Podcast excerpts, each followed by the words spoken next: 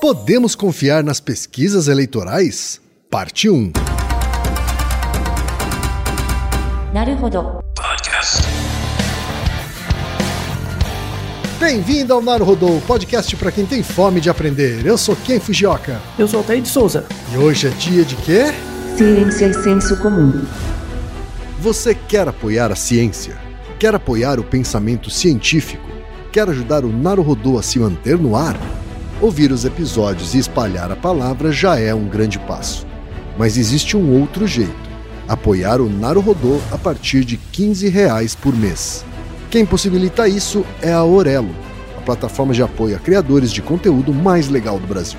E em junho, a Aurelo preparou uma promoção especial para novas apoiadoras e novos apoiadores. Quem iniciar o apoio entre 1 e 30 de junho vai receber de volta a primeira parcela. É isso mesmo, Aurelo vai bancar a primeira mensalidade, estornando o valor contribuído. É bacana para o Naruhodô e é bacana para você. E você sabe, só quem apoia pela Aurelo tem acesso a conteúdos exclusivos, conteúdos antecipados, vantagens especiais e acesso ao grupo fechado no Telegram. Então vem pro Aurelo você também. bit.ly barra naruhodô traço no traço. E chegamos ao momento Alura, querido ouvinte, querido ouvinte. Você quer dar um verdadeiro mergulho no mundo da tecnologia? Migrar para uma nova carreira? Aprofundar-se nessa carreira? Então assine a Lura agora mesmo. Você vai estudar, praticar, discutir e se aprofundar em uma plataforma que respira tecnologia. Na Alura, você terá acesso completo ao conhecimento, onde e quando você quiser, com novos cursos todas as semanas. E ainda tem vantagem: ouvinte Naruhodô tem desconto especial. Mas para isso é preciso acessar a seguinte URL, anota aí, alura.com.br barra promoção barra Naruhodô. Nesse endereço, além do desconto especial, você vai conhecer histórias reais de transformação de pessoas que estudaram na Alura. Então, repetindo, acesse alura.com.br barra promoção barra Naruhodô. Altaí, temos pergunta de ouvintes, Altaí. Essa é uma pergunta que alguns ouvintes mandaram, mas eu tenho certeza que dentre o público do podcast Naruhodô tem outras pessoas interessadas nesse tipo de, de tema. Esse episódio, ele na verdade é informativo e, entre aspas, de utilidade pública, explicando alguns conceitos que as pessoas têm muita dificuldade, mesmo as pessoas que fazem graduação em, em áreas e tem aquela matéria de estatística que morre de medo. E também esse episódio é, é dedicado à grande perda que tivemos nessa semana, né, da gravação desse episódio, que é de um dos grandes estatísticos do Brasil. Não sei se o quem soube, é o Sim. professor Júlio Singer, né?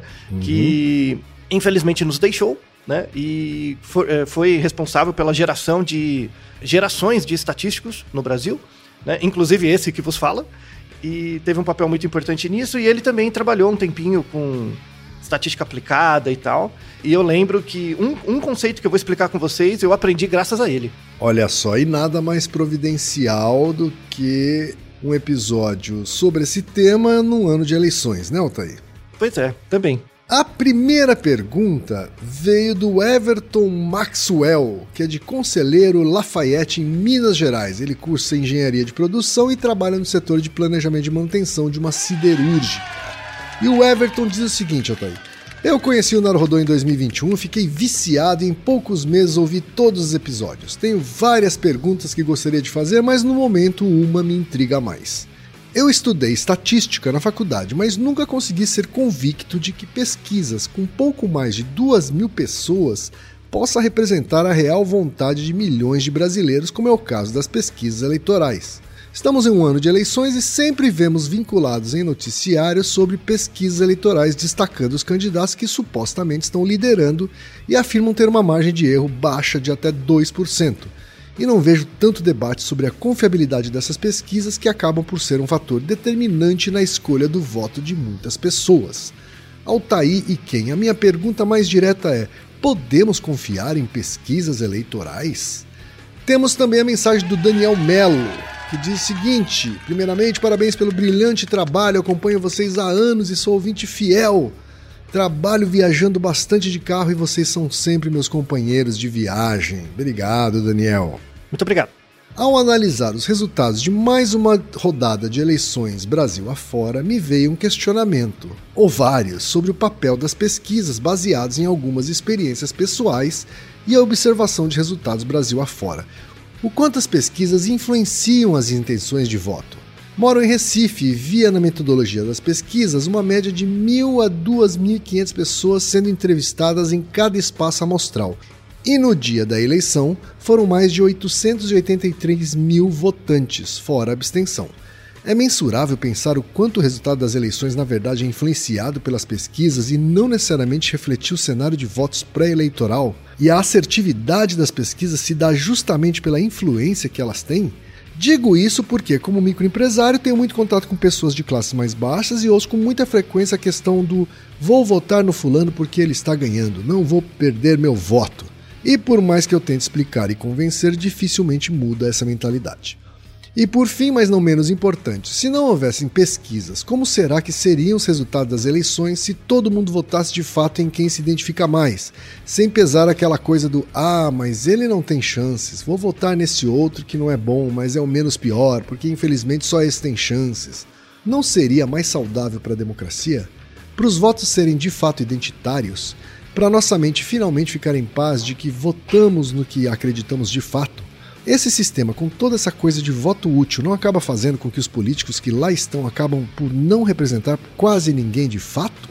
E finalmente a pergunta do Vitor Miyakuchi, que é de São Bernardo do Campo e é médico. Gostaria de sugerir como tema de programa a explicação estatística das pesquisas eleitorais como funciona a coleta de dados, a distribuição dessas coletas, o número de pesquisados necessários e a análise estatística necessária para conseguir prever os resultados das eleições. Altair, o que é que a ciência pode nos dizer sobre tudo isso relacionado a pesquisas eleitorais? Na verdade, só a ciência pode dizer alguma coisa, né? Pesquisa eleitoral, de fato, não, não é uma coisa polêmica. Como as pessoas não entendem o método como é feito, é claro que elas vão desconfiar. É meio óbvio. Se você não sabe como uma coisa funciona e ela, entre aspas, te atrapalha ou te influencia, você vai reagir contra ela de algum jeito, né? Seja uhum. tentando entender como ela funciona, ou seja, tipo, rejeitando ela. Então, por exemplo, é, pense o seu celular. 95% das coisas do seu celular você ignora completamente como foram feitas. Né? Você sabe usar o celular como um todo, mas você não uhum. sabe por que, que o celular tem transistores, capacitores, como que funciona a bateria, como que o sinal vai e volta. A gente ignora a maior parte dessas coisas. Mas por que, que mesmo assim a gente aceita usar celulares? Porque eles nos ajudam. Em média, ele ajuda. Se, se, o celular te atrapalhasse, se fosse, por exemplo, uma coisa que te monitora ou que pede coisas de você o tempo todo, você reagiria com, contra ele. Fala, por que, que eu tenho que responder isso para esse negócio? Como é que ele funciona? Uhum. Deve ser mentira, né? Então, assim, a, a, as coisas que nos ajudam, a gente tende a ignorar o processo gerador deles, dessas coisas. As coisas que nos atrapalham, ou os que nos enchem o saco, a gente tende a questionar o processo gerador dessas coisas. Essa parte tem a ver com um episódio que a gente gravou há um tempo atrás, que é sobre o efeito Kumbuka, em homenagem ao Higino, lembra? Sim. O efeito Kumbuka a gente discute bem a questão da, da aleatoriedade, né? Por que, que é tão difícil para a gente perceber a aleatoriedade? Mas nesse caso, as pesquisas eleitorais, o processo de amostragem é aleatório, até um certo ponto. A ideia aqui é a gente explicar como a pesquisa eleitoral funciona. Então, a, pesquisa eleitoral ela tem dois aspectos que se misturam. O primeiro aspecto é a amostragem. Como a gente constrói a amostra e como a gente constrói com base em que tamanho de amostra. Esse é o aspecto mais estatístico e técnico. Por exemplo, respondendo a pergunta de dois dos nossos ouvintes. Por que, que uma pesquisa com duas mil pessoas, em média, você consegue ter uma boa estimativa da prevalência real da intenção de voto das pessoas, do Brasil inteiro, que são milhões. É válido esses dois mil? Sim, é.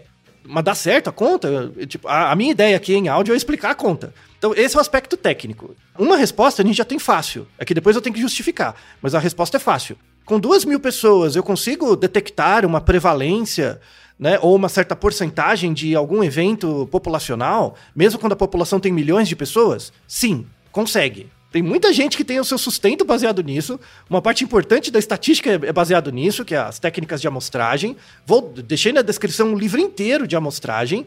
Isso não faz diferença, a gente está falando de uma população de 100, 200 ou 1 bilhão de pessoas, Altair? A rigor, não. O que a gente faz no Brasil, por exemplo, em alguns casos, para algumas prevalências, a gente coleta duas mil pessoas no Brasil inteiro. Só que tem que distribuir isso. E essa que é a dificuldade. É considerar estratos onde você vai dividir essas duas mil pessoas. Aí a gente tende a aumentar um pouquinho a amostra. Então, por exemplo, no caso da pesquisa eleitoral, a gente não pega só duas mil pessoas, você pega duas mil pessoas em cada principal capital, por exemplo. Então o N final fica maior. Mas, por exemplo, uma, uma pesquisa eleitoral para governador ou prefeito, só de São Paulo, duas mil pessoas já dá, desde que você distribua elas bem. Então isso faz parte também do processo amostral. E para você fazer essa distribuição bem feita, você precisa ter dados sobre aquele universo, né? Isso, exatamente. Você tem que ter as características do seu universo, da população para onde você quer generalizar os dados, para a partir daí criar extratos. Então, assim, porque uma coisa, as pessoas acham que a amostragem é aleatória, tipo, ah, eu, eu coloco todas as pessoas num saco e sorteio. Então, eu crio um processo amostral onde todas as pessoas têm a mesma chance de serem selecionadas. Eu sorteio uma, depois sorteio outra, sorteio outra e tal. As pessoas acham que esse é o melhor método para construir uma amostragem. E não é. Imagina que eu criei um método em que cada pessoa tem o seu CPF numa bolinha, né, tem anotado o seu CPF numa bolinha, e eu tenho lá 20 milhões de bolinhas, né, que é toda a população na, no estado de São Paulo, a gente tem em torno de 40 milhões de pessoas. Né? Tem 40 milhões de bolinhas. Aí eu crio um sorteio, né? Em que toda, cada bolinha tem a mesma chance de, serem, de ser selecionada. Aí eu sorteio duas mil bolinhas desses 40 milhões. Ou seja, eu fiz uma amostragem aleatória. Como todas as bolinhas têm a mesma chance de ser selecionada, não pode acontecer por acaso de eu ter sorteado uma proporção muito grande de idosos em relação à população? Não pode acontecer de eu selecionar muito mais mulheres do que homens?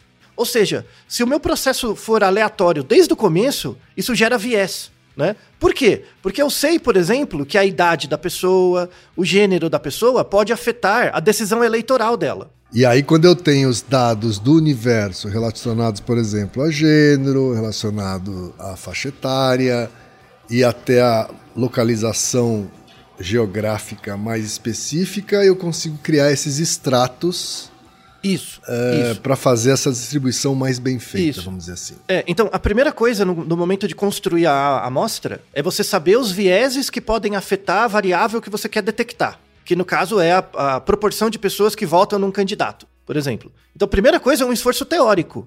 Eu tenho que saber, será que a idade afeta as pessoas? Então, tem, tem estudos para isso, iniciais, né? Hoje em dia, como, como já tivemos muitas eleições, a gente já sabe que tem é, é, faixa etária, é, gê, é, gênero, região, renda, essas coisas afetam. Então, isso são variáveis que a gente já tem que controlar antes da amostragem. E o que, que seria controlar antes da amostragem? É você pegar a população toda e dividir em quadradinhos. Então, por exemplo, imagina que a população toda é um quadrado e eu divido no meio. Aí eu separo os homens e as mulheres. Ou seja, eu tenho dois estratos. Aí depois eu separo em faixa etária, de 20 a 40, de 40 a 60 e mais que 60. Ou seja, eu vou ter é, seis quadradinhos. Eu vou ter os homens de, com três faixas etárias e as mulheres com três, três faixas etárias. Aí eu divido por renda. Eu pego, sei lá, duas rendas, renda alta e renda baixa. Vocês conseguem imaginar que eu estou pegando esse quadrado e dividindo em 12 pedaços? Os homens de uma faixa etária com uma certa renda, as mulheres de uma certa idade com uma, faixa, com uma certa renda, você vai ter 12 estratos. Ou seja, o, o que, que acontece quando você cria os estratos? Quando você pega a população toda, tem uma certa variabilidade das pessoas em si. Então, se eu pegar a população toda e sortear uma, a probabilidade de eu pegar um homem, por exemplo, é menor do que se eu pegar dentro de um extrato que todo mundo é homem. Claro. Então imagina, a população toda, eu sorteio uma pessoa. Qual é a chance de eu pegar um homem? É maior que zero, mas não é 100%. Agora, se dentro de um extrato que são homens de 30 anos com renda baixa, ali eu tenho certeza de que eu vou coletar homens, pelo menos. Então, o critério dos extratos, ele permite que todas as variáveis que você sabe que geram viés na pesquisa sejam representadas igualmente. Perfeito. Então eu imaginei 12 grupinhos. Então você tem dois gêneros, por exemplo, três faixas etárias e duas faixas, faixas de renda. Então você tem 12 estratos. Dentro de cada extrato, como a população ali dentro é mais homogênea do que a população geral, porque eu estou restringindo as pessoas, né?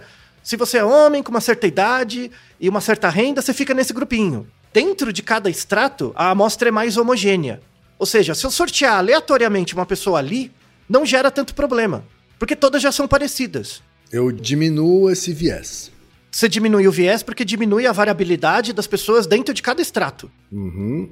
E aí, em vez de fazer uma amostragem aleatória dentro da população toda, que eu sei que eu posso gerar viés, eu faço uma amostra aleatória dentro de cada extrato. Né? Então, as minhas duas mil pessoas vão ser selecionadas em 12 grupos, sendo que um grupo é uma, um grupinho de pessoas dentro de cada extrato.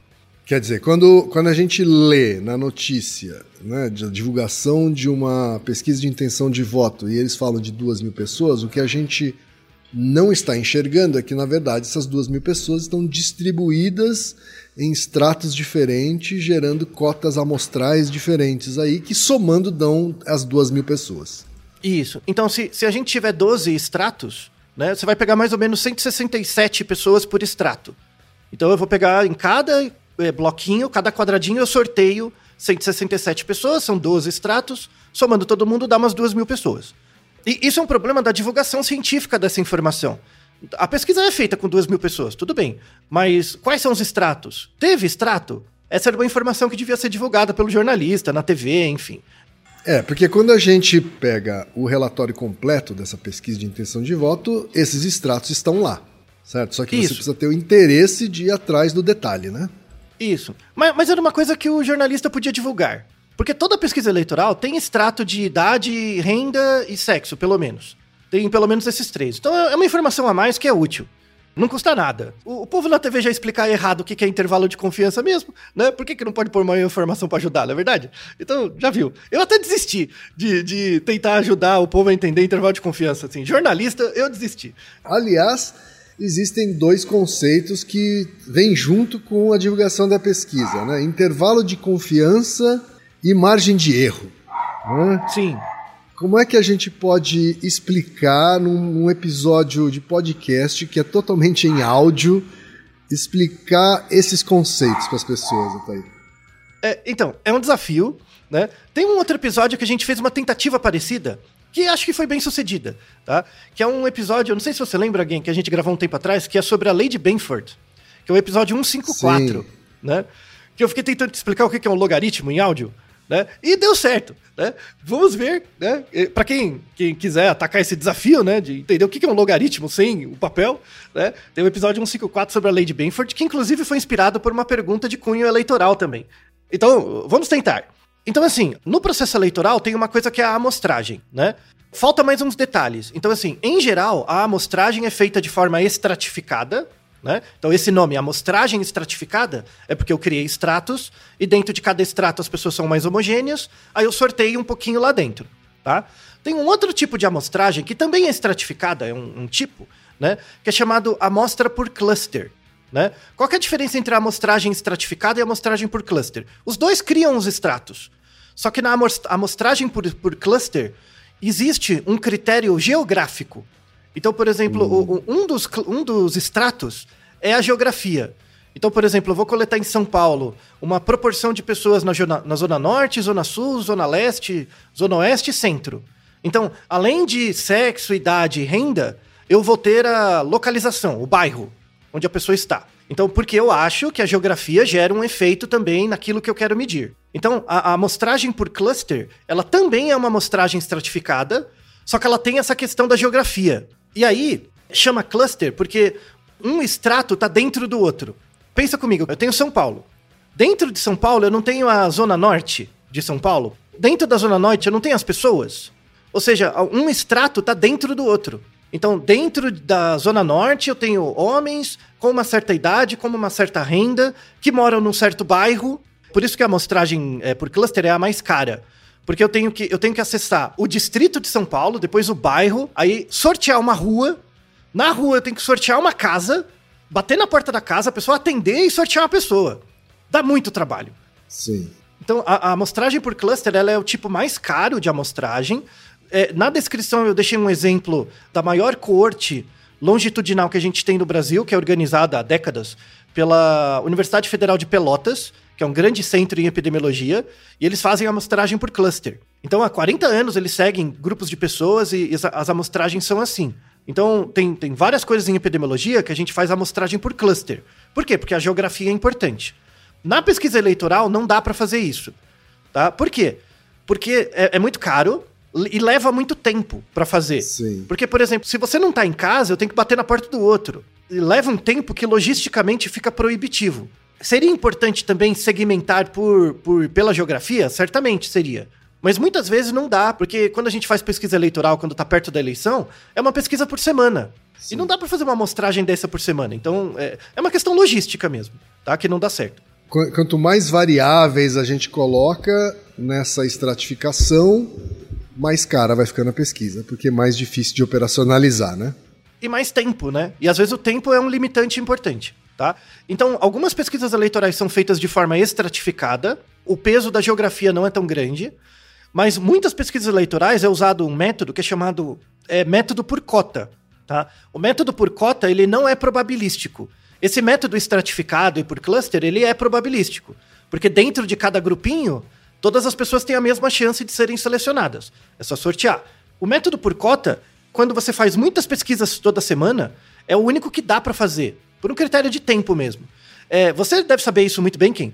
Lembra daquelas pesquisas de mercado por ponto de fluxo? Que você coloca uma pessoa na rua, numa região movimentada, e as pessoas vão passando? Sim, Né? sim. E aí você, por exemplo, ah, eu quero fazer uma amostra de pessoas, aí eu vou num bairro na Zona Norte, um bairro na Zona Sul, na Zona Leste e na Zona Oeste. Então, ao invés de fazer uma amostragem por cluster, eu ponho uma pessoa em cada bairro, ou em cada região, aí as pessoas vão passando na rua e, ô, ô, por favor, você quer participar de uma pesquisa? Quem que você vai votar? Em vez de ir na casa da pessoa, porque isso é, logisticamente é muito difícil, né? Então, o- o- a amostragem por cota, ela tem esse, entre aspas, essa dificuldade que ela não é probabilística. Então, assim, não é que todas as pessoas dentro do de um extrato têm a mesma chance de ser selecionada. Eu vou num- numa região, né? Eu falo, aí eu tenho uma tabelinha. Ah, eu preciso pegar um homem de 30, 40 anos com uma renda tal. E aí as pessoas estão passando na rua. E aí, quando passa um homem mais ou menos com aquela idade, eu, por favor, eu tenho que completar o meu esquema, né, de, de extratos. Então, assim, eu, eu não vou atrás da pessoa, né? Eu fico esperando a pessoa passar, né? E como eu fico dentro de um ponto de fluxo, pode ser que algumas pessoas com certas características não passem aqui- ali naquela rua. Acontece. E aí, para minimizar esse efeito da cota, o que, que eu faço? Eu repito a pesquisa várias vezes, em, em ruas diferentes, né? Então, é, durante um mês, eu faço quatro pesquisas eleitorais. Aí eu vou, né, numa, dentro de um bairro, eu vou numa rua tal, depois eu vou em outra, depois em outra e outra, né? Para garantir que eu vou reduzir esse ruído, né, da amostragem por cota ser não aleatória. Tudo bem, Ken? Faz sentido? Até aqui eu acho que tá bem tranquilo, inclusive, Altair. Eu acho que vai ficar difícil quando a gente falar de intervalo de confiança e margem de erro. Quando entrar a conta, exato, né? Então, é, essa parte fecha a questão da amostragem. Então, por exemplo, uma das críticas que se pode fazer à pesquisa eleitoral. Então, assim, de novo, já respondendo a, a pergunta direta, do ponto de vista metodológico, científico, podemos confiar nas pesquisas eleitorais? Sim. Como um todo, no Brasil, podemos. Porque, em geral, o- o- as pessoas que planejam a pesquisa, montam, coletam os, os dados, são de institutos e, e muitos deles eu conheço, são pessoas idôneas. Dá pra roubar? Qualquer coisa dá pra roubar. E aí, uma forma de evitar essa, esse ruído é explicar para as pessoas os métodos. Então, assim, são, são conceitos que não são tão fáceis de pegar de primeira, mas não quer dizer que se você meditar cinco minutos você não consiga entender. E aí tem as nossas referências para isso. Então, assim, a primeira parte que eu cobri é a parte da amostragem. Então, onde tem um ponto de crítica das pesquisas eleitorais? É que a maior parte das pesquisas eleitorais é feita por amostragem por cota. E a amostragem por cota, ela não é probabilística. Então, eu não pego todas as pessoas de um extrato e elas têm a mesma chance de serem selecionadas, eu sorteio uma. Em geral, eu fico num lugar e espero a pessoa passar. Isso pode induzir um viés? Pode. Só que esse, como eu não tenho controle desse viés, eu não forço o viés. Se eu coletar a cada, ca- em- em- a cada eleição, né, a cada pesquisa eleitoral, eu for coletando num ponto de fluxo diferente, isso reduz bastante o viés. Tá? De novo, tem um livro sobre pesquisa amostral que tem como calcular esse viés. O importante das pessoas saberem é que não tem problema você fazer uma pesquisa viesada desde que tenha como você calcular o tamanho do viés. Porque se tiver como calcular o tamanho, você consegue incorporar isso na pesquisa depois, né? Seja no tamanho de amostra, aumentando um pouco a amostra, ou seja controlando por outras variáveis, como a região, por exemplo, Então isso é importante. Por exemplo, quando eu quero mapear uma doença, onde a geografia é importante, eu não posso deixar de contar a geografia. Então eu tenho que fazer uma amostragem por cluster, que é mais demorada e mais cara, né, no caso de uma doença. No caso da pesquisa eleitoral, tem uma volatilidade maior do resultado. Então, fazer a amostragem por cota dá, dá certo. Você aumenta um pouquinho as pessoas, dá uma controlada no método de coleta, dá certo. Então, fizemos a primeira apreciação do primeiro nível que determina as pesquisas eleitorais, né? Que é o nível da amostragem. Agora vamos para conta. Então, assim, por que duas mil pessoas? Tudo bem, eu entendi que para pegar as duas mil pessoas eu tenho que dividir lá nos extratos, enfim, tá bom. Mas por que duas mil? Né? Da onde sai mais ou menos esse número? Aí que é a dificuldade, coragem. Vamos lá, quem? né? é, é o seguinte: dentro da estatística tem poucas leis. Então, quando você vai para física, por exemplo, tem as leis de Newton. Tanto é que chama lei porque é muito estável. Né? Em, sob certas circunstâncias, a equação é muito estável. Na estatística, a gente não tem muitas dessas leis, mas a gente tem uma, que é muito importante, que é a que possibilita as pesquisas eleitorais, que é chamado Teorema Central do Limite. O, o Teorema Central do Limite, ele diz o seguinte, agora a gente precisa de uma, de uma meditação. Isso acontece, tá bom? Não, não é um porquê, isso acontece, é, um, é, um, é um, uma propriedade natural, tá? O Teorema Central do Limite. Ele funciona o seguinte, imagina que eu tenho a população de São Paulo, 40 milhões de pessoas. Eu quero descobrir a média da altura das pessoas de São Paulo. Eu quero descobrir isso. Qual é a média da altura das pessoas de São Paulo? Primeira pergunta. A média da altura das pessoas de São Paulo, ela existe? Não faço ideia. Não, o número, o valor da média da altura existe? É, provavelmente existe em algum lugar, né? Vamos voltar um pouco mais. São Paulo é uma região geográfica. São Paulo existe? Sim. Dentro de São Paulo tem pessoas? Sim. Sim, é óbvio, tá? Dentro de São Paulo tem pessoas. Cada pessoa não tem uma altura? Sim. Sim. Se eu pegar a altura de todas as pessoas, somar e dividir pelo número delas, eu não vou chegar na média da altura? Sim. Então a média da altura é um valor que existe. Eu só não sei quanto é. Uhum. Mas, mas o, a, o número existe. Ele tá lá. Então a média da altura das pessoas de São Paulo é um valor determinístico. Ele existe. Ele pode variar, ele pode não ser o mesmo, mas ele existe. O que eu quero é descobrir esse valor. Perfeito. Eu quero, eu quero ter uma ideia de quanto é esse valor. O que as pessoas pensariam? Ah, para você achar a média da altura das pessoas de São Paulo, eu tenho que pegar todas as pessoas. Tenho que pegar 40 milhões de pessoas. É verdade, né? Só que, assim, é impraticável, né? E, e, vamos supor que eu tenho todo o dinheiro do mundo e eu colete hoje todas as 40 milhões de pessoas. Eu, eu fui na rua, em todos os lugares, e peguei a altura de todo mundo. Aí eu somei as alturas das pessoas, dividi por 40 milhões e deu a média da altura. Uhum. Né? Esse valor que eu encontrei, ele vai ser útil só naquele dia. Só no dia que eu fiz a pesquisa. Por quê? Porque no dia seguinte nasceu gente, morreu gente, teve gente que caiu, deu uma lordose, perdeu altura. Ou seja, muitas vezes não é importante encontrar o exato valor daquilo que eu quero saber, mas encontrar um intervalo em torno daquele valor, sabe? Um, um palpite de quanto seria aquele valor né? Uhum. Então, o teorema central do limite, ele surgiu no começo do século XX, uma, é uma grande inovação tecnológica. É que as pessoas associam tecnologia com carro, com celular, com essas coisas. Mas descobrir co métodos quantitativos novos também é uma, uma descoberta tecnológica, tá? E aí, o teorema central do limite funciona assim. Então, ele surgiu porque a gente não consegue coletar toda a população todo o tempo, né? E mesmo que a gente tenha toda a população todo o tempo, o valor que a gente coleta da média não é relevante, porque a população muda. Né? Então a primeira intuição que as pessoas têm que ter, que isso vale muito para pesquisa eleitoral, é que a estimativa da altura das pessoas, ou a estimativa da proporção de pessoas que votariam num candidato, ao longo do tempo é um dado que varia. Né? Isso tem a ver com um comentário de, de um dos nossos ouvintes, né? que ele fala: Eu saber o resultado de uma pesquisa eleitoral hoje não influencia a minha intenção de voto? Influencia. Influencia sim, né? Então, a proporção de pessoas que votam no candidato A, ao longo do tempo, ela oscila. Ela oscila, é uma oscilação, não é um valor fixo. Só que isso vale também para a altura das pessoas. A altura das pessoas de uma cidade oscila também. Por quê? Porque a pessoa cresce, a pessoa diminui, morre, nasce.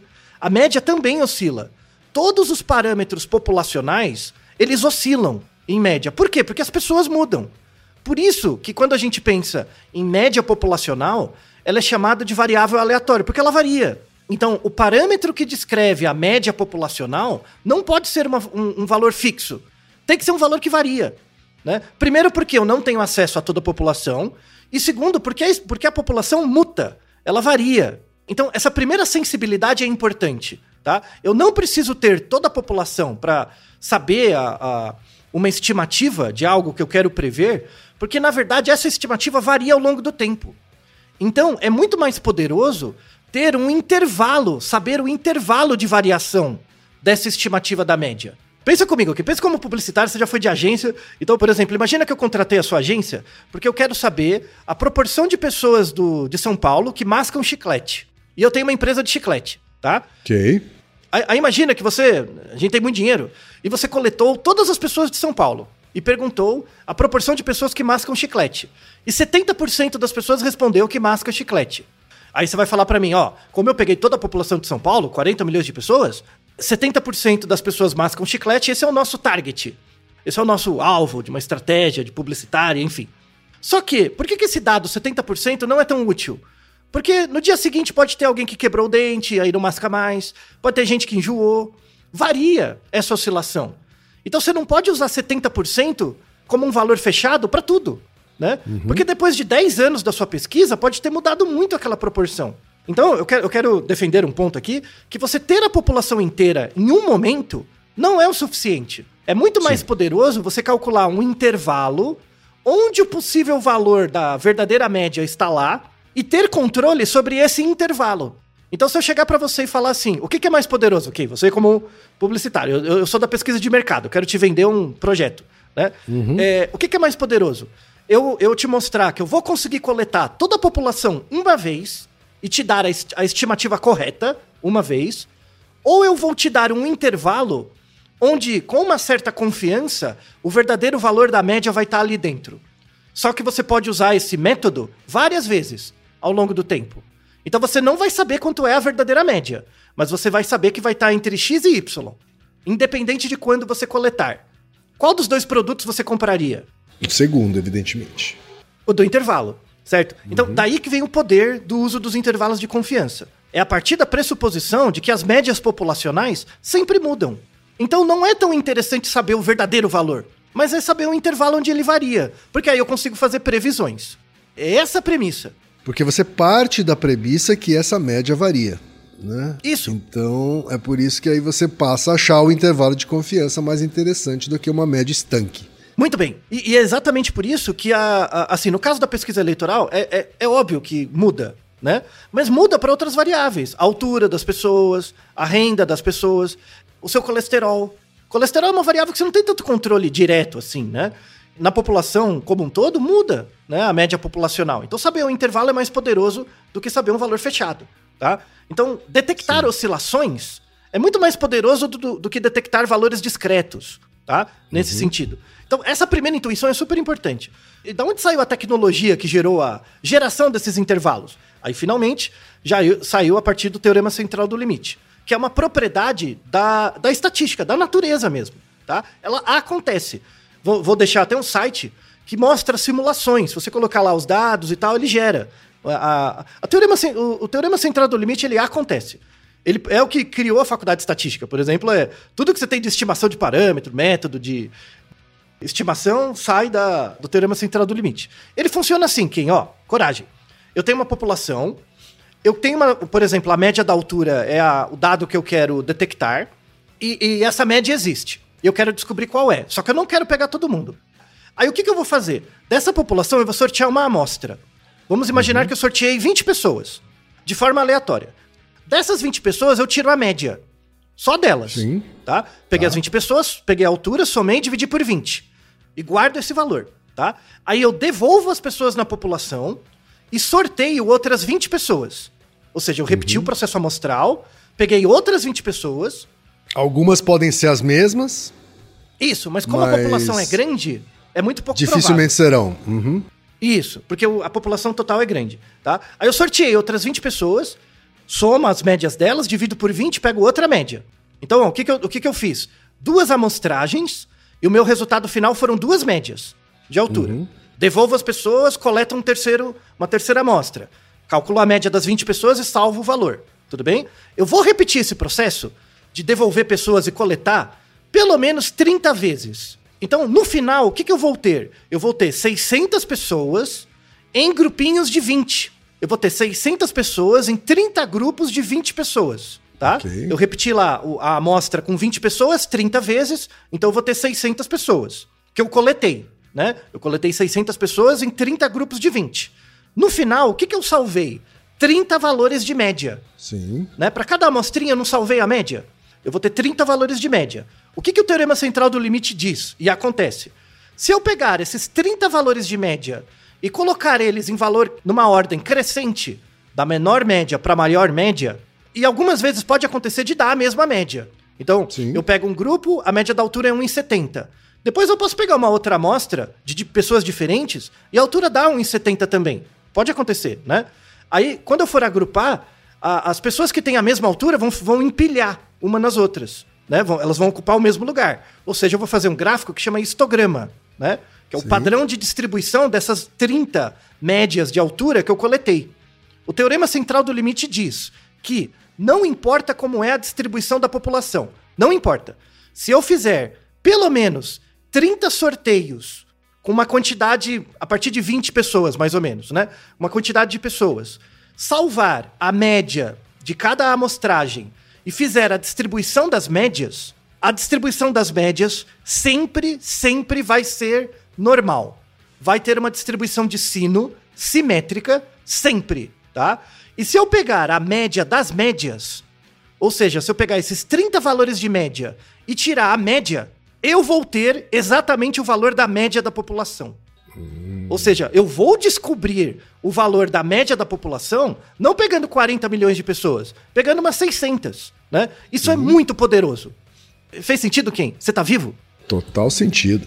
Boa. A ideia do teorema central do limite é essa. Só que agora pensa comigo, quem, ó. Eu, em vez de saber a altura das pessoas, eu quero saber a proporção de pessoas que votam num candidato. Esse dado existe na população. Eu posso fazer a mesma coisa. Sorteio uma amostrinha de 20 pessoas. Quantos de vocês votam no candidato A? Salvo a proporção de pessoas. E repito lá os processinhos, né? Se eu pegar a média das proporções de cada pessoa, vai dar uma distribuição simétrica em torno da média. E se eu pegar a média das médias, vai dar a proporção média real da população de pessoas que votariam no candidato naquele momento. Só que pensa comigo, ó, quando eu faço uma pesquisa eleitoral, eu repito a mesma pesquisa eleitoral 30 vezes. Então, tipo, eu tenho que fazer a pesquisa essa semana para detectar quantas pessoas votam num candidato. Normalmente a gente não faz 30 pesquisas toda semana e, e tira a média disso, né? Porque isso que seria o correto. A gente não faz porque não dá tempo. Não dá A tempo. é gente muito vai caro, divulgando cada uma delas e. e isso, máquina. isoladamente. Isso. Então, o que a gente faz na pesquisa eleitoral, em qualquer pesquisa, na verdade, tá? Qualquer pesquisa de mestrado, doutorado, por exemplo, você vai fazer seu doutorado, você vai repetir seu doutorado 30 vezes? A sua- o seu experimento para pegar o verdadeiro valor? Não. Você faz uma vez e olhe lá, né? Então, no teorema central do limite, ele vale, só que o, o- se você imaginou essas 30 amostras, cada amostra com uma média, né? Aí quando eu faço a distribuição dessas médias dá simétrico, e a média das médias é a média da população. Como eu não fiz a minha pesquisa 30 vezes, o resultado que eu encontrei na minha pesquisa é uma das médias. Não Sim. é a média das médias. É uma das médias só. Por isso que é mais importante do que ver uma pesquisa especificamente, é ver a sequência das pesquisas. Isso. Por isso que é muito importante, aí isso vale para a área científica, fazer meta-análise. O que, que é, por que, que existe meta-análise? Meta-análise é, imagina que eu, eu tenho vários artigos que testam uma droga, e cada grupo de pesquisa num lugar do mundo escreveu o seu artigo. Cada artigo tem a sua importância. Só que um, um estudo mais robusto é eu pegar todos esses artigos que usaram o mesmo método em populações diferentes, em amostras diferentes, e tirar uma média das médias. Uma média da média de todos esses artigos. Quando eu tiro a média das médias, o que, que eu vou ter? Uma estimativa melhor do verdadeiro valor da média da população geral. Ou Certo. seja, o- a existência da meta-análise, da técnica de meta-análise, só acontece por causa do teorema central do limite. É porque ele existe, existe a meta-análise. É por isso que as pessoas dizem que meta-análise tem um papel mais robusto. É uma evidência mais robusta. Porque, na verdade, ele agrega outros estudos. Só que aí tem um problema. Se esses estudos são ruins, a meta-análise fica ruim. Né? Então, assim, é, um depende do outro. Você tem que fazer os estudos bem feitos para a meta-análise ser bem feita. Então, assim, não é que a, a meta-análise gera uma evidência melhor. Ela gera uma evidência melhor se os estudos forem bem feitos. Pensa de novo. Cada pesquisador faz sua pesquisa, tem o seu tijolinho. O cara da meta-análise ele vai agregar todos esses estudos para gerar uma evidência maior, que é um outro tijolinho, tá? Uhum. Então assim, do ponto de vista da evidência, um depende do outro. Os dois são importantes. Mas isso ajuda muito a entender a ideia da pesquisa eleitoral. Então, o que, que seria ideal? Eu repetir a mesma pesquisa eleitoral 30 vezes, pegar a média de vezes, a proporção de vezes que o candidato A foi selecionado e tirar a média desses 30. Aí é a melhor estimativa. Só que é impraticável de fazer isso. Convenhamos, uhum. não, não dá. Então eu só tenho um valor. Né? Como eu só tenho um valor por semana, e se você imaginar a distribuição na sua cabeça, você só teve um dos valores de média e você não sabe se esse valor de média que você encontrou é o verdadeiro valor, né? Você precisa calcular um intervalo de confiança em torno do seu experimento, com uma certa confiança de que o verdadeiro valor da população vai passar ali. Uhum. Entende? Tá? Uhum. Então é para isso que serve o intervalo de confiança. Se eu repetir minha pesquisa várias vezes, eu não preciso do intervalo de confiança, é só pegar a média das médias. Como eu só faço minha pesquisa uma vez, eu tenho que pegar a média da minha pesquisa e transformar num intervalo, com uma certa esperança de que o verdadeiro valor da média passe ali. Né? Então, se 30% das pessoas vota no candidato A na minha amostra, eu tenho que criar um intervalo em torno disso para dizer que, por exemplo, entre 26% e 35% das pessoas, na verdade. Então, se na minha amostra 30% das pessoas vota no candidato A, né? Quando eu transpor isso na população, não quer dizer que 30% das pessoas votam no candidato A. Mas se eu construir um intervalo de confiança em torno, né, eu posso dizer com uma certo, um certo grau de confiança que o verdadeiro valor de proporção de pessoas que votam num candidato é entre 26% e 35%. Por exemplo, não vou te dizer quanto é o verdadeiro valor, mas vou te dizer um intervalo onde esse valor pode estar contido em 95% das vezes que eu fizer a pesquisa. E aí é que começa a haver a possibilidade de empate, mesmo que a média represente a vitória de um dos dois candidatos, assim, porque você Muito começa bem. a cruzar intervalos de confiança, certo? Muito bem, isso. Então, quando se eu tenho dois candidatos, eu vou ter um intervalo de confiança dos dois candidatos. Se o intervalo dos dois cruza, isso quer dizer o seguinte, que a verdadeira média pode ser uma só. Ou seja, é um uhum. empate. Porque a verdadeira média pode coexistir na intersecção dos dois intervalos. Então eu não uhum. consigo dizer se a, a, proporção de pessoas que votam num candidato é diferente do outro. Né? Então, para, para a proporção de candidatos que votam no A e no B ser diferente, os intervalos não podem cruzar. Porque aí eu sei que são duas médias populacionais diferentes que geram cada intervalo de cada candidato. Alguns gráficos de pesquisas começaram a usar uma área rachurada, assim. Ela usa um, ela usa o gráfico de linha mostrando a tendência, né, mostrando a, as últimas pesquisas realizadas, é, mas essa linha ela tem uma área para cima e para baixo, assim, rachurada, tentando ilustrar de alguma forma que ali é o intervalo de confiança. Qual é a diferença entre intervalo de confiança, então, e margem de erro? Aí é um ponto importante. Por que, que tem que ter essa área achurada? É por causa da premissa anterior que eu fiquei batendo. Porque todas as médias populacionais oscilam. Uhum. Então você não quer detectar um valor fechado, você quer detectar uma oscilação. Todos os dados populacionais são aleatórios para a gente. Não para não a natureza. Para a natureza eles são determinísticos. Para a gente eles são aleatórios. Então mais importante do que saber o valor é saber o, pa o padrão de oscilação desse valor. Porque isso me uhum. permite previsibilidade ao longo do tempo. Tá? Esse detalhe é super importante. Então, qual é a diferença básica entre intervalo de confiança e margem de erro? Um sai do outro. Um uhum. sai do outro. Da fórmula do intervalo de confiança, se você manipular essa fórmula, você cai no cálculo de amostra e na margem de erro. Tá? Então, assim, tudo sai do intervalo de confiança. Se você pegar a fórmula do intervalo de confiança e manipular, você consegue calcular a fórmula do tamanho de amostra necessário para gerar um intervalo que você tem interesse e também da margem de erro. Então, os dois valores são conectados. Então, pensa comigo, ó. Aquela coisa da margem de erro de dois pontos para mais ou para menos. Quando você estabelece dois pontos para mais ou para menos, você está focando no quanto você quer errar. Né? Uhum. Eu quero saber a proporção de pessoas que votam num candidato e eu quero errar só dois pontos para mais ou para menos. É o, quanti, o quanto de erro eu, eu aceito errar. Para eu determinar isso, você concorda comigo que o tamanho de amostra importa? Sim. Então, ó, se eu aumentar o tamanho da minha amostra, o que, que acontece com a margem de erro? Diminui. diminui, tá? Isso tem a ver com um conceito que chama erro padrão, né? O que, que é erro padrão? O erro padrão é a distância entre a média da sua amostra e o verdadeiro valor da média da população. Pensa comigo, quem, ó. Eu tenho uma amostra de 20 pessoas. Essa amostra de 20 pessoas tem uma média lá, né? E tem uma variabilidade dentro dessa média, desse grupo, né? Essa variabilidade dentro do meu grupinho, 20 pessoas, é chamado desvio padrão, tá? Desvio padrão não é o mesmo que erro padrão. O que, que é o desvio padrão? O desvio padrão é o quanto os dados se distanciam da minha média em média, tá? Então, desvio padrão, ele é uma medida de precisão. Então imagina, eu tenho uma amostra, não sei se a minha amostra é representativa da população, essa amostra tem uma média. E essa média tem uma variabilidade em torno dela. É normal, né? Então, eu quero saber o quão precisa é a minha amostra. Precisa em torno da média. Da- eu não sei se essa média é da população, é só da minha amostra. Eu uso o desvio padrão. Então, o desvio padrão, ele é um indicador de confiabilidade da média, da minha amostra. Então, por exemplo, imagina que eu tenho um conjunto de pessoas que tem é, média de altura 1,70 e tem um desvio padrão de 10 centímetros. Ou seja, em média, os dados se distanciam 10 centímetros para mais ou para menos da média. Mas na minha amostra. Eu não sei se isso acontece na população, tá? Então o desvio padrão conversa com a minha amostra, com a variabilidade da minha amostra, tá? Se eu tiver um grupo de pessoas com média 1,70 e desvio padrão 10 centímetros, esse é o grupo A.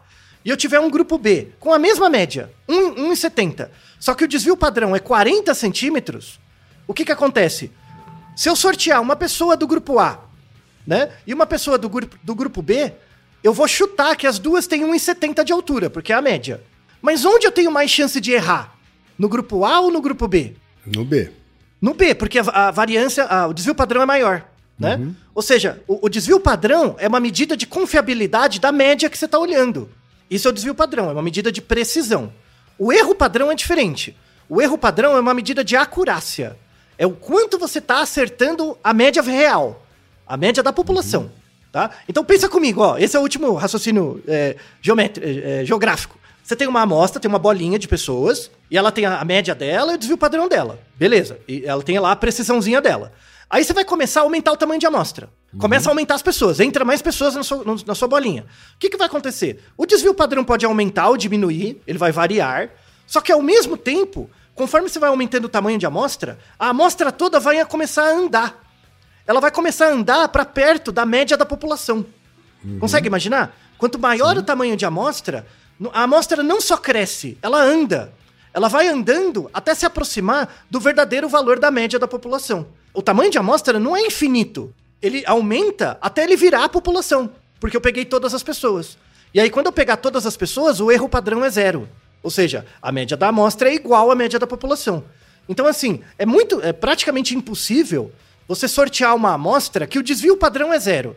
Todos os dados variam um pouco em torno da média, é normal, tá? Só que é possível coletar uma amostra que o erro padrão é zero quando você coleta toda a população. Porque aí a, a, a distância entre a média da amostra e a média da população ficou zero.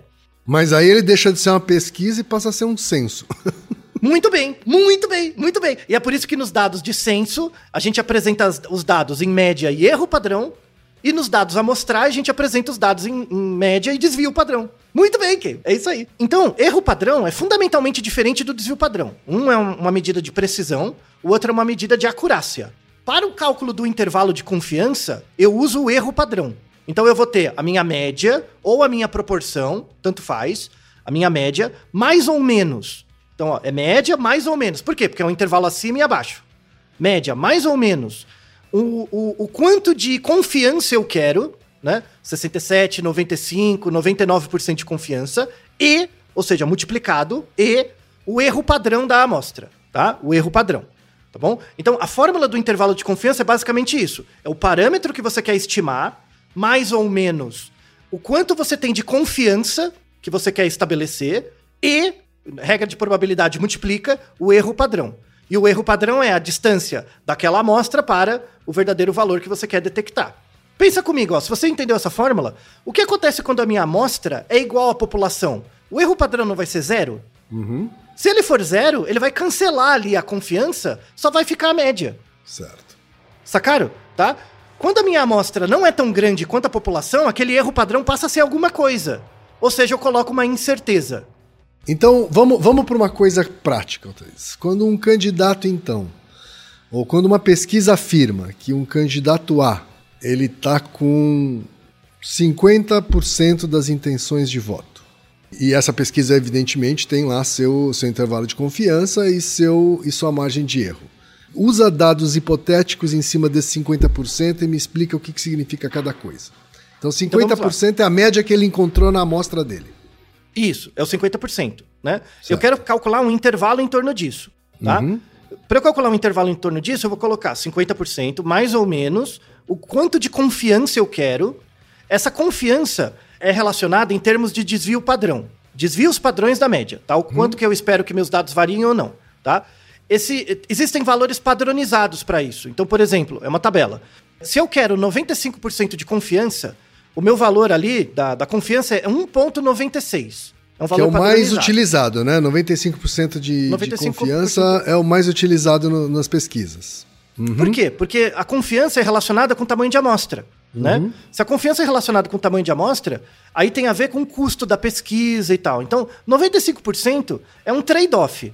Eu não erro muito, eu, o tamanho de amostra não é tão grande, não fica tão caro nem proibitivo, então é, é um consenso. É por isso que se usa 95. Tá. Então significa o quê? Significa que em 95% das vezes que eu tirar aquela amostra, vai dar 50%.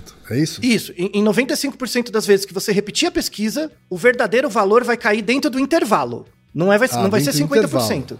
Tá. Esse intervalo. intervalo vai de 50% mais ou menos o quê? Então imagina, ó, eu tenho 50% mais ou menos 1,96 tá. vezes o erro padrão. E o erro padrão sai da minha amostra. Qual que é a fórmula do, do erro padrão? Ela é o desvio padrão da minha amostra, né, dos dados que eu tenho, dividido pela raiz do tamanho da amostra. Né? Ixi, então, o que acontece? Agora complicou. Não, vamos lá. Ó, ó. O desvio padrão não é uma medida de precisão da amostra? Sim. Tá? O desvio padrão é uma medida de precisão. Eu vou dividir isso pela raiz quadrada do n, do tamanho da amostra. Tá? Pensa que é uma divisão. Tá? E o n é o tamanho de amostra. O que acontece quando o n aumenta? Conforme o n aumenta, eu não vou dividir o desvio padrão por um valor cada vez maior. Sim. Né? Ou seja, quando o n é grande, o valor da, do desvio padrão dividido pela raiz do n vai para zero. Essa é a propriedade do erro padrão. Né? Uhum. Então, o erro padrão, ele tem que levar em conta o desvio padrão e o tamanho de amostra. Por quê? Quanto maior o seu tamanho de amostra, você não vai aproximando da população? Uhum. Não vai? Então, a fórmula do desvio padrão tem que levar em conta o tamanho de amostra. Né? Quanto maior o tamanho de amostra, você vai dividindo o desvio padrão por, pelo tamanho de amostra, quanto maior ele vai ficando, o valor vai tendendo a zero. Tá, mas vamos pegar então, voltando ao caso real, ao caso hipotético, vamos dizer assim né? 50% deu a média, é de 95% a margem de a confiança. confiança. Então, 50%. E lá os 2 mil, os 2 mil entrevistados para Brasil, que é o que geralmente se utiliza nos institutos. Isso. Então, 50%, mais ou menos 1,96, que é o quanto você está dizendo para a fórmula, é 95% de confiança. E uhum. aí eu vou pegar o desvio padrão daquela amostra, que varia de amostra para amostra, dividido pela raiz quadrada de 2000, tá? Quando eu fizer essa conta, eu vou ter. Eu, eu não multipliquei 1,96 pelo, pelo resto. Sim. Não vai dar uma quantidade isso? Então eu vou uhum. ter 50% mais ou menos uma quantidade, né? Uhum. Uma quantidade. Vamos imaginar que essa quantidade deu 8%. Então eu vou ter 50% mais 8% menos 8%. Ou seja, vai de 42% a 58%. Esse é o intervalo de confiança, em torno dos 50%. Então, o que, que eu consigo afirmar? Se eu reproduzir essa pesquisa 100 vezes, em 95% dessas vezes, o verdadeiro valor da preferência das pessoas, que eu não sei quanto é, vai estar entre 52 e é, 42 e 58%. Vai estar dentro desse intervalo. Quando um instituto afirma, então, que a margem de erro está entre mais ou menos 2%, significa que esse intervalo de confiança, então, está em 4%. É isso? Ele vai variar de 48 a 52, é isso? Isso, isso. Só que assim, o, o intervalo de confiança é isso, né? É, é, é, é, qual que é a margem de incerteza eu tenho para um N fixo, para um tamanho de amostra fixo. A margem de erro é outra coisa, tá? A margem de erro é um pouco diferente. Eu quero descobrir quantas pessoas eu preciso pegar para ter os dois pontos para mais ou para menos. Então você pode é, pensar no intervalo de confiança em dois aspectos. Se o intervalo de confiança é muito grande, quer dizer que eu tenho muita incerteza. O valor uhum. da população vai estar tá passando ali, mas eu tenho muita incerteza. Onde que está o problema? No tamanho de amostra. Se eu aumentar o tamanho de amostra, o erro padrão diminui, o intervalo diminui. Uhum. Então eu tenho que calcular o tamanho de amostra ideal para bater nisso, né, para chegar nisso. A margem de erro, você já está começando do erro. Eu quero errar 2%, para mais ou para menos. Se eu quero errar 2% para mais ou para menos, quantas pessoas eu preciso para chegar naquele erro? A margem de erro ela é equivalente ao erro padrão. O quão Sim. distante você quer estar tá do verdadeiro valor da média? Quatro pontos, dois pontos para mais ou para menos. Tá? Então, quando então, o instituto o... ele escolhe fazer uma pesquisa com uma margem de erro de mais, de mais dois ou menos dois, ela decidiu que o tamanho da amostra tem que ser um determinado para que o desvio padrão corresponda à margem de erro, é isso? O, o, erro padrão corresponde à margem de erro. O erro padrão corresponde à margem de erro, ou seja, a distância do verdadeiro valor seja só 2%, em média, né? Eu quero errar só esse tanto da média populacional, quantas pessoas eu preciso? O intervalo de confiança, ele diz uma outra coisa. Ele crava o valor mais preciso da intenção de voto, mantendo o mesmo tamanho de amostra. Imagina uma situação assim: você só tem 500 pessoas. Você não, vai, você não tem dinheiro para coletar mais. Então o seu N é fixo. Se o seu tamanho amostral é fixo, qual é o intervalo de confiança que você consegue, dada a sua renda, o quanto de dinheiro você tem para gastar? Isso é uma coisa. Tá? O intervalo de confiança você usa quando o tamanho de amostra é fixo. É o que você consegue coletar. A margem de erro é quando eu quero. Eu não me importa o dinheiro. Eu quero errar 2%. Quantas pessoas eu preciso? Tá? Uhum. Então a margem de erro é o quanto você quer se distanciar do verdadeiro valor da média. E aí você vai ver quanto dinheiro você vai gastar e o N. Ah, o intervalo de confiança é: eu só tenho esse N. É o que eu tenho. O quanto que eu consigo errar em torno da média, dado o N que eu tenho. A margem de erro, não. Quantas pessoas eu preciso, dado o fato de que eu quero errar só tanto do verdadeiro valor da média? Os institutos, eles têm usado qual dessas escolhas? A margem de erro. A margem de erro é mais comumente usada, porque no fundo é o quanto você quer se distanciar do verdadeiro valor da média, né? E em uhum. geral, os institutos têm um pouco mais de dinheiro para coletar duas mil pessoas. Então imagina você no seu laboratório, no, com, com, um paciente de hospital, você não vai coletar dois mil pacientes. É muito difícil. Então, uhum. no, nós cientistas trabalhamos com intervalo de confiança. Por quê? Porque as nossas amostras são limitadas, né? Pesquisa de mercado quer errar pouco, porque eles têm mais dinheiro. Então eles trabalham com a margem de erro. Mas tudo isso é conectado. Eu vou deixar também como extra uma, a, a, uma aula que eu dou sobre isso, da minha disciplina lá, de Estatística Aplicada à Psicobiologia da Unifesp, que descreve tudo isso bonitinho, com simulação e tal. Mas, para encerrar esse primeiro episódio, longo já, explicamos basicamente a matemática da coisa, né, nesse primeiro episódio. Vamos retomar um pouquinho no próximo episódio, mas tem outros critérios que afetam as pesquisas eleitorais. Outros critérios são critérios humanos. Critério, assim, uhum. para além da conta, quem vota não é um robô. Né? Então, quais são outros critérios que podem afetar os resultados das pesquisas eleitorais que não são quantitativos, mas sim são é, humanos? Né? E aí uhum. mostra muitas coisas da psicologia. Que tem a ver com a subjetividade humana. Assim. Isso. E aí, como a psicologia mais a estatística são fundamentais para entender um processo complexo como, como esse. Então, aguardamos todos vocês no próximo episódio. Tá certo, então. Aguardamos vocês na segunda parte desse episódio. E até lá, Naruhodô, ilustríssimo ouvinte. E você já sabe, aqui no Naruhodô, quem faz a pauta é você. Você tem alguma pergunta pra gente ou quer comentar algum episódio? Escreva pra nós. podcast@naruhodô.com.br. Repetindo? podcast@naruhodô.com.br. E lembre-se, mande nome completo, idade, profissão e a cidade de onde você está falando. É isso aí.